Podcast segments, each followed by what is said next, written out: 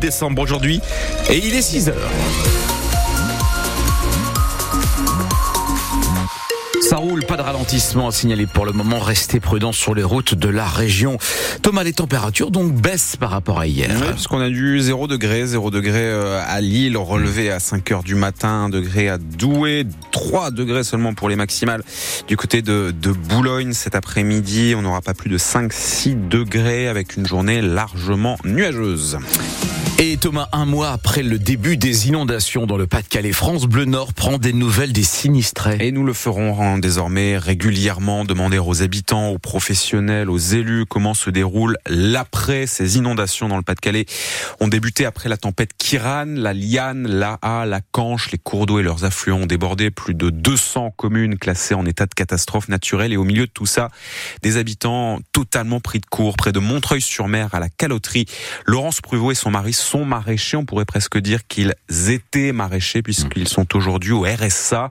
L'exploitation du couple s'est retrouvée noyée sous un mètre cinquante d'eau. J'avais pas assuré euh, les cultures parce que c'est trop onéreux. Nous, on est une petite exploitation. Hein. Donc en fait, ce qui est assuré ici, c'était euh, la machine électrique, le tracteur, les camions. Donc il va y avoir des dossiers à faire de calamité agricole, mais il faut savoir que ça, c'est des dossiers qui ne seront pas à faire avant janvier. Donc euh, s'il y a des dommagements, ça ne sera pas avant le printemps. Mais comment on tient financièrement? Euh, Je sais pas comment je vais faire. J'ai pas de salaire, j'ai pas d'indemnité, j'ai rien. Euh, la seule chose pour l'instant qu'on m'a éventuellement proposé, c'est de faire un dossier RSA. Ça reste en travers qui est pas une autre solution d'urgence. Je dis bien une autre solution d'urgence. Ça fait un mois.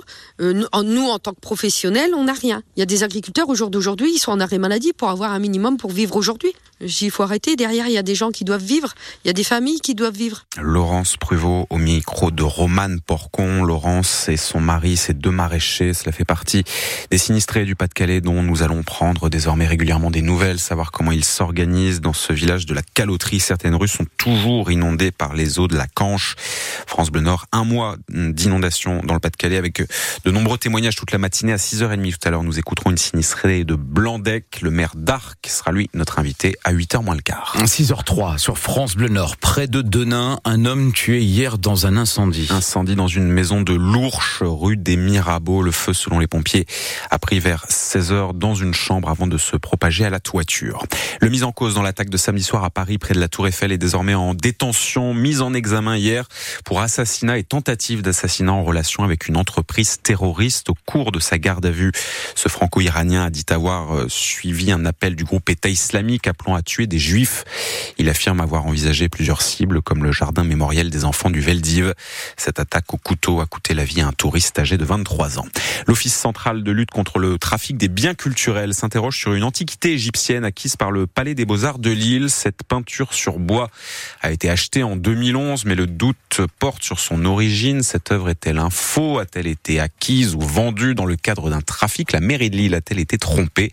Ce portrait, toujours est-il, a été décroché pour être analysé. On vous raconte toute l'histoire sur francebleu.fr.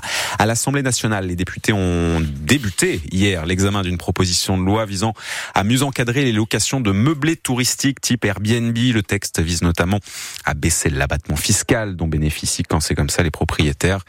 Dans une tribune publiée il y a quelques jours. Les maires de plusieurs grandes villes, dont Lille, demandaient pour que ce marché soit davantage régulé. 6h04 sur France Bleu Nord. Les supporters lensois, Thomas, n'iront pas à Montpellier demain soir pour euh, supporter leur équipe. Hein. Et en tout cas, ils ont interdiction de le faire. La préfecture de l'Hérault a pris un arrêté pour interdire le déplacement des supporters sans et hors dans le cadre de ce match qui compte pour la 15e journée de Ligue 1. Restriction qui intervient après notamment la mort d'un supporter du FC Nantes en marge d'un match contre Nice le week-end dernier. La ministre des Sports a fait savoir qu'elle voulait suspendre les déplacements des supporters pour les matchs jugés à risque. Une décision totalement incompréhensible pour Norman Noisette, président de Lens United, fédération des groupes de supporters du Racing Club de Lens. On comprend pas bien pourquoi les supporters de Lens euh, sont interdits à Montpellier pour des événements qui se sont passés dans d'autres villes et à l'extérieur du stade. C'est encore les supporters qui trinquent. On est allé à Londres la semaine dernière, on était 3000, ça pose aucun souci. On, on est allé à Séville, à Eindhoven, et aujourd'hui, aller à Montpellier, c'est impossible pour euh, pour mille Lensois.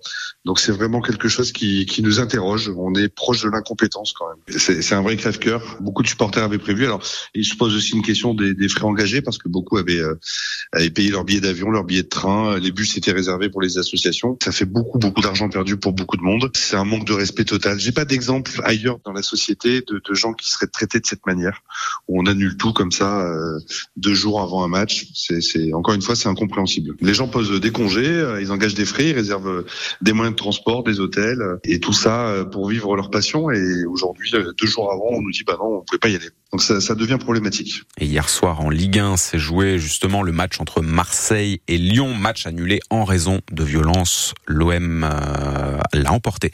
3 buts à 0 face donc à l'Olympique lyonnais. À Valenciennes, l'entraîneur Georges Massiel et deux de ses adjoints ont été mis à pied à titre conservatoire. Décision du conseil d'administration du club. Après 17 journées de championnat, le VAFC est dernier de Ligue 2. En basket, trois victoires pour les clubs nordistes qui jouaient hier soir. Les joueuses de Villeneuve d'Ascq en Euroleague féminine ont remporté leur match 89 à 61 contre les Hongroises de Győr. En Coupe de France féminine, qualification de Saint-Amand pour les quarts de finale. Le club nordiste a battu Angers 79 à 66. Et en Coupe d'Europe FIBA, victoire de Gravelines, Gravelines Dunkerque 78 à 67. C'était face au club de Massina. Cela fait plus de 10 ans que ce partenariat existe quand les chasseurs offrent du gibier à la banque alimentaire. À Lille, hier, plus de 150 faisans ont été donnés à l'association. Ils seront ensuite cuisinés, notamment dans les lycées hôteliers de, Roubaix ou de Bayeul. 175 faisans pour être très précis. 250 bocaux de terrine. C'est l'équivalent d'un millier de repas pour les bénéficiaires de l'association, explique Jean-Christophe Chastan, président d'Interprochasse, qui représente les acteurs économiques de la chasse. L'objectif, c'est d'apporter justement au moment des fêtes de fin d'année un aspect un peu festif aux gens qui sont en difficulté. Le gibier, euh, euh, c'est une viande qui est très riche en protéines, en vitamines et en oligo-éléments. Et on sait qu'aujourd'hui, notre société en énorme difficulté pour se nourrir. Donc nous sommes très heureux à notre modeste niveau de pouvoir contribuer un petit peu à accompagner les personnes en difficulté. Parce qu'on a aussi une société qui s'est un peu euh, éloignée un peu du, du monde, euh, on va dire, de, des campagnes hein, et de la ruralité. Et, et, du coup, ça permet de faire redécouvrir euh, les bonnes qualités de la viande de gibier, mais aussi son aspect agréable à consommer euh, pour des personnes qui en avaient perdu l'habitude, effectivement. Et ce gibier est proposé, donc cuisiner. Les faisans sont cuisiner et les terrines sont tout simplement prêtes à consommer. Les chasseurs ont du cœur, c'est le nom de cette opération qui a donc lieu à Lille pour le département du Nord, mais aussi ailleurs en France.